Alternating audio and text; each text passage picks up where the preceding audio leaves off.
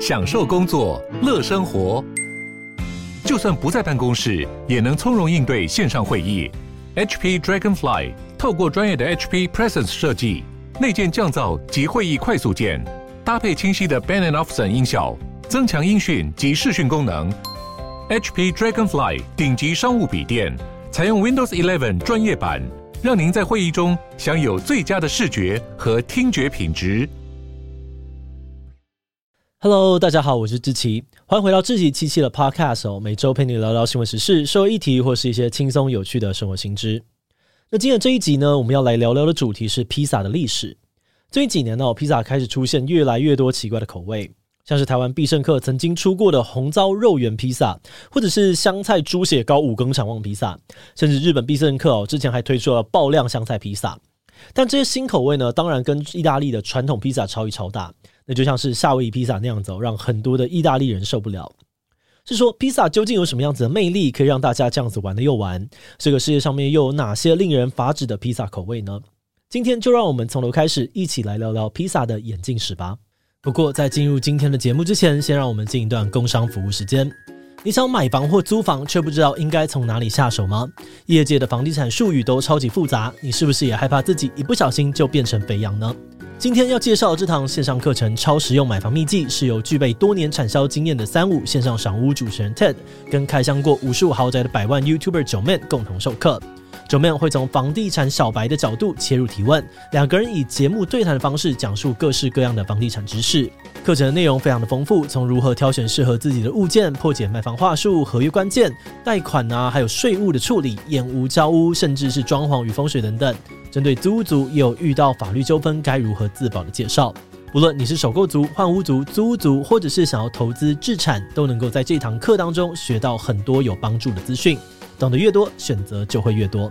有兴趣的话呢，请点击资讯栏的链接查看更多的课程资讯。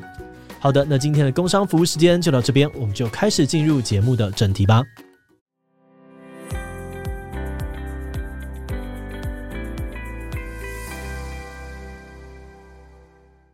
根据考古学家发现哦，披萨的前身可以追溯到几千年前，在法国啊，还有意大利地区的遗迹当中，可以看到类似披萨的食物。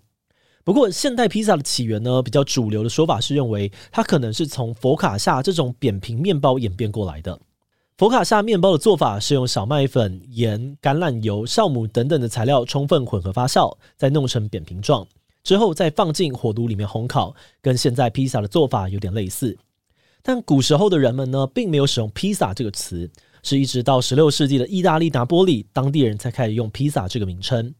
当时的人们呢，习惯把扁面包称作是披萨，而这种披萨一开始其实是穷人在吃的食物，到后来呢，才成为了不分阶级大家都会享用的主食。而且很有趣的是，早期的披萨是没有加番茄酱的，因为在十六、十七世纪，番茄刚从美洲被带回到欧洲的时候。大家有很长的一段时间都以为它有毒，不能够食用，一直到十八世纪末，大家知道番茄可以吃之后，才出现了加番茄酱的披萨。另外呢，跟我们现在的普遍印象不同，披萨一开始是在路边摊贩售的食物，很多小贩会用露天的架子摆放不同口味的披萨，卖给路过的客人。那据说哦后来呢，也是在拿波里出现了历史上的第一家披萨店。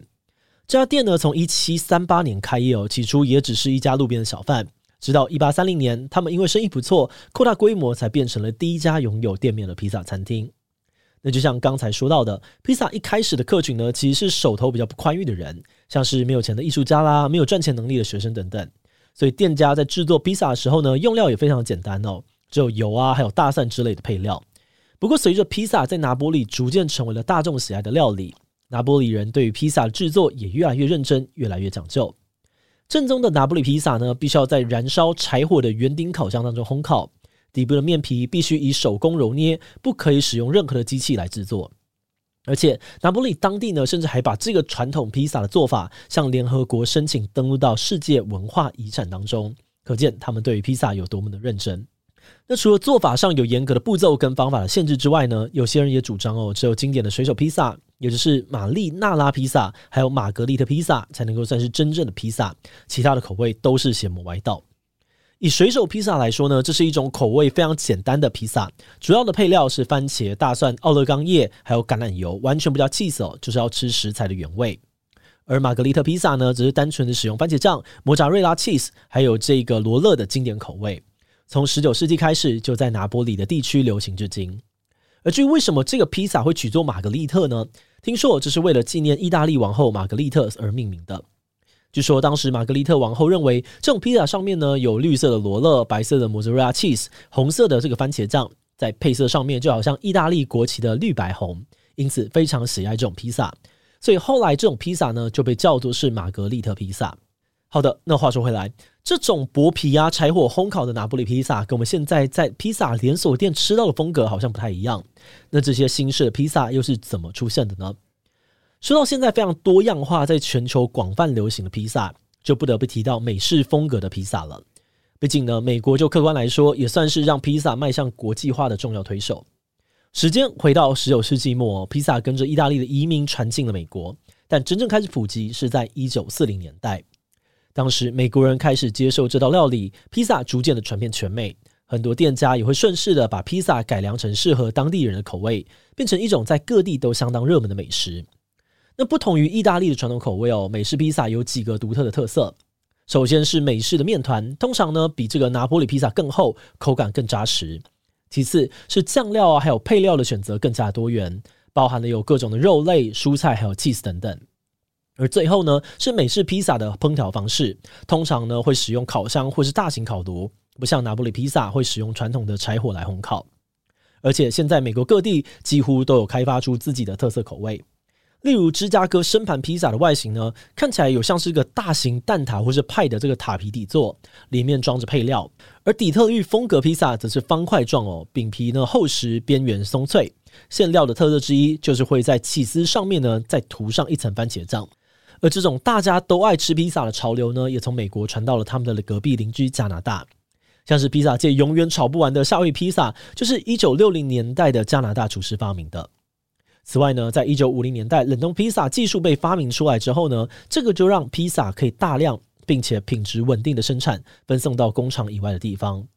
于是吃披萨的场合呢，就像火箭一样快速的扩散，不止在餐厅可以吃哦，连民众呢平常在家也常常会买冷冻披萨回来加热使用。再加上冷冻披萨制作快速、品质稳定，也带动了许多连锁披萨店的出现。比如说，现在全球分店数量第一名的连锁披萨店必胜客，就是在一九五八年美国堪萨斯州所创立的。他们的红色屋顶 logo 呢，就是以创始店的这个房子造型来设计。一九六零年代，必胜客开始扩张，并在一九七零年代进入了国际市场。到现在，全球的分店已经超过了一万八千家。台湾也有不少人是必胜客的粉丝。那当然了，必胜客不是唯一一家披萨店。像是全球第二的达美乐，以及目前全美第三的小凯撒，也都是在差不多的时间创立的。那时间来到了一九八零年代哦，连锁披萨店的竞争越来越激烈，每个店家都发展出了各自的优势来吸引消费者。像是达美乐当时呢，以外送速度超快著称，小凯撒呢，则是以便宜的价格赢得消费者青睐。而现在全美第四的 Papa John's，则是主打用新鲜面团还有高级的配料来满足大家对于高品质的追求。不过说回怪怪披萨界的王者哦，必胜客如果说自己是第二，那恐怕没人敢说自己第一。一九八零年代，必胜客的行销主管想到了口味创新这条路，他规定必胜客内部的创新团队呢，每六到八周就要推出一种新产品。他们会从同事那里搜集各式的奇思啊妙想，然后在试验厨房一一测试，像是披萨卷、披萨松饼等等的创意组合，甚至是 BBQ 口味的披萨，都是很早就在内部进行研发的品项。后来，他更进一步的把歪脑筋动到了饼皮上。最有名的改造呢，就是一九九五年他们发明的芝心饼皮。当你把披萨厚厚的边咬开来之后，里面还有香浓的 cheese。而且当时他们甚至还找来了川普拍广告，网络上面现在还找得到川普大口吃着芝心披萨的画面。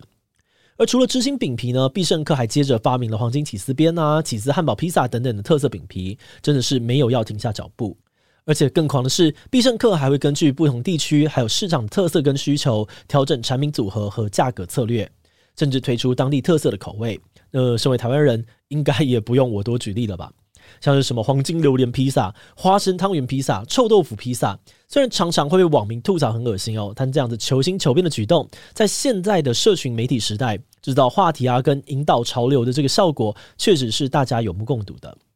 那当然啦，披萨的创新也不仅仅是连锁店的专利哦，在世界各地其实有很多风格不同的特色披萨存在。除了你我都知道，可能也都吃过的夏威夷披萨之外，很多国家也都有让人意想不到的披萨口味。比如说，瑞典人爱吃的香蕉咖喱披萨，就是在披萨上面呢摆满香蕉的薄片，然后再撒上咖喱粉跟 cheese，听说味道非常特别。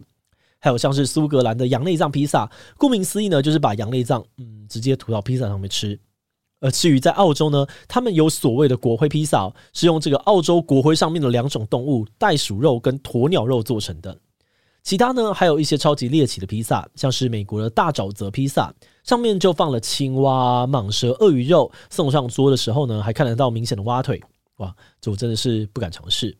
啊！不过猎奇披萨也不一定要很恐怖啦。像是我们就发现，加拿大除了夏威夷披萨，还发明过另外一个很特别的披萨，叫做寿司披萨，是用米饭呢当做基底，上面铺上这个生鱼片。简单来说呢，就是完全没有用到面团。哎，等等，这就是披萨形状寿司而已吧？连披萨都不是啊，会不会太骗了？好了，总之哦，披萨呢在世界各地真的有很多不同的风貌，而未来应该也会继续的失控。所以就让我们继续期待下次又会有什么样吓死人的披萨口味上市吧。节目的最后，也想要来聊聊我们制作这集的想法。为什么披萨店或是披萨品牌要不停地开发各种创新口味的披萨呢？我们觉得可能是出于以下的两个原因。首先是可以增加整体的营业额。想想看哦，当你今天想要尝试奇怪口味的披萨而光顾披萨店时，你通常不会只买那个新奇的口味，也会同时的购买其他相对安全口味的披萨、点心还有饮料。透过这种捆绑销售呢，店家有机会带动整体营业额的成长。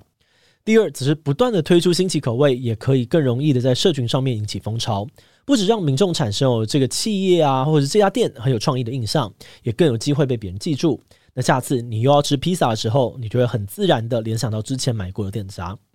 啊，不过在这波乱搞披萨的风潮当中呢，可能有一个国家的人完全开心不起来哦，那就是意大利人了。这些太过创意的披萨对他们来说，可能还是太超过了，无法接受。那么在查资料的时候呢，就发现意大利完全没有必胜客，就连达美乐呢，也只在意大利市场做了大概七年，在去年的八月黯淡的宣布退出意大利。那看来意大利人对于披萨的坚持真的是不能小看哦。好的，那我们今天关于披萨眼镜史的介绍就先到这边。如果你喜欢我们的内容，可以按下最终的订阅。另外，我们在 EP 两百一十二也聊过披萨界最恶名昭彰的夏威夷披萨的故事。就像我们前面提到的，夏威夷披萨呢，其实跟夏威夷没有什么关系。发明夏威夷披萨的是加拿大人，诶，那他为什么要做夏威夷？又为什么会有那么多的人讨厌夏威夷披萨呢？如果你对这个议题感兴趣，很欢迎你收听 EP 两百一十二，我们会把链接放在资讯栏。如果是对于这集披萨的演进史，对我们的 Podcast 节目或者我个人有任何的疑问跟回馈，也都非常的欢迎你在 Apple Podcast 上面留下五星留言哦。那今天的节目就到这边，我们就下集再见喽，拜拜。